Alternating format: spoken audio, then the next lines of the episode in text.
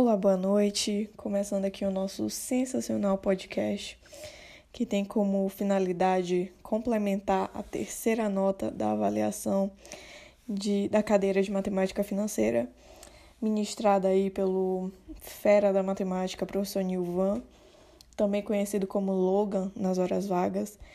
E, bom, meu nome é Lena, é, eu vou estar apresentando o tema Educação Financeira e eu vou explicar aqui como vai ser, como vai funcionar esse podcast. Primeiramente, eu vou estar tá fazendo uma breve explanação sobre o tema. E logo em seguida, eu vou trazer algumas perguntas, experiências que eu obtive perguntando a amigos e familiares próximos. Então, vamos começar, né? Primeiramente, o que é educação financeira? Educação financeira é a ciência humana que trabalha o comportamento da pessoa em relação ao dinheiro. Então, seria mais ou menos como a pessoa trata a sua relação com o dinheiro, como ela gasta, como ela controla, a sua autonomia e buscar que essa relação seja, seja sustentável. Então, é, é interessante pensar que, que não faz sentido economizar por economizar, poupar por poupar. Você vai estar se privando de fazer coisas que gosta apenas por se privar para conseguir guardar dinheiro no final do mês? Não. É interessante pensar que o dinheiro está a serviço dos nossos sonhos. Nós precisamos ter objetivos e para isso serve a educação financeira. Quando você começa a economizar para pensar em um, um sonho a longo prazo, um objetivo a curto prazo, aí sim tem sentido a educação financeira.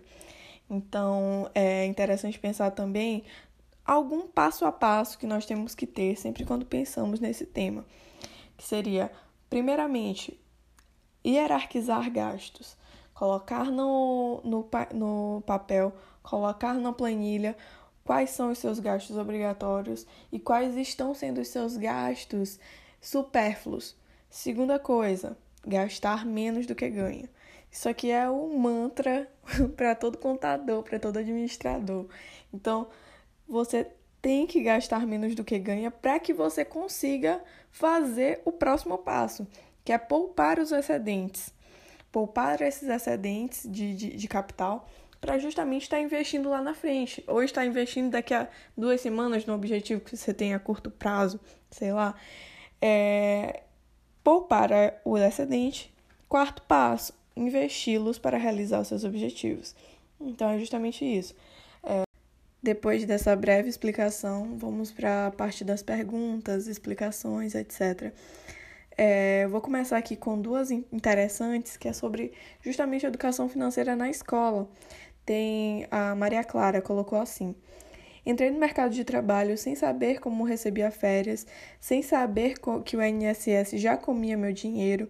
Tem um tal dia social que até hoje não sei. Fui descobrir agora como funciona o 13 terceiro. Enfim, essas coisas vitais que eu acho que deveriam vir de uma educação financeira que não existe. Fora que estou recebendo dinheiro e não sei ao certo como investi-lo. Eu complemento essa explicação, essa explanação da Maria Clara com a Tárcia, que ela diz o seguinte: eu tenho que a minha experiência é positiva, porque eu vejo os vídeos da Nath Finanças, uma publi aqui gratuita. Ela me fez entender por que não usar cartão de crédito para coisas do cotidiano, tipo Uber, comida, essas coisas. Só para usar em coisas que eu preciso ter realmente valor. Então, nós trazemos aqui que é interessante pensar que só agora foi estabelecido na base comum curricular que a disciplina de educação financeira como uma matéria obrigatória. E por que começar desde cedo a educação financeira? Nós temos hoje no Brasil um dado de outubro de 2020 que 66,5% das famílias brasileiras estão endividadas. Então, começar a educação financeira da base é fundamental para que nós tenhamos adultos mais conscientes e que saibam lidar com seu dinheiro. Complementando a explanação das meninas, nós temos aqui uma pergunta do Cícero Daniel. Ele diz: Em relação, tipo assim, um filho de uma pessoa rica e um filho de uma pessoa pobre, tu acha que isso influencia na educação financeira do jovem hoje? É interessante pensar nessa pergunta porque nós estamos tratando do Brasil, um país ainda extremamente desigual e com a atual circunstância da pandemia, acabou aumentando absurdamente essa desigualdade. Nós temos aqui um dado da Folha de São Paulo que diz aqui que 51% das classes C, D e E perderam mais da metade da sua renda, sendo que 24% dessas pessoas declaram ter ficado sem renda alguma durante a pandemia.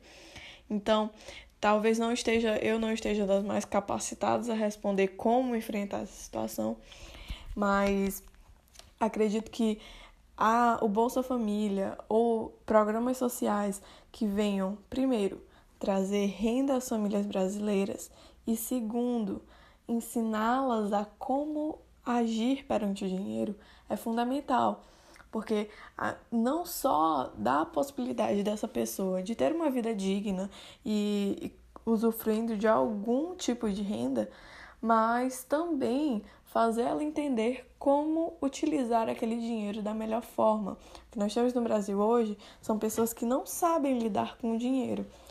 Isso independente de sua classe social. Mas quanto mais vulnerabilidade, quanto menos informação nós temos, mais esse, esse dado é aumentado. Então, trazer informação a famílias de baixa renda e trazer também a possibilidade de uma renda a essas famílias é de extrema importância. Bom, terminamos aqui o podcast. É, acredito que tenha ficado um pouco mais longo do, do que o esperado, mas foi muito gratificante. Estou muito satisfeita também com o resultado. Espero que o senhor goste. Então, uma boa noite e é isso.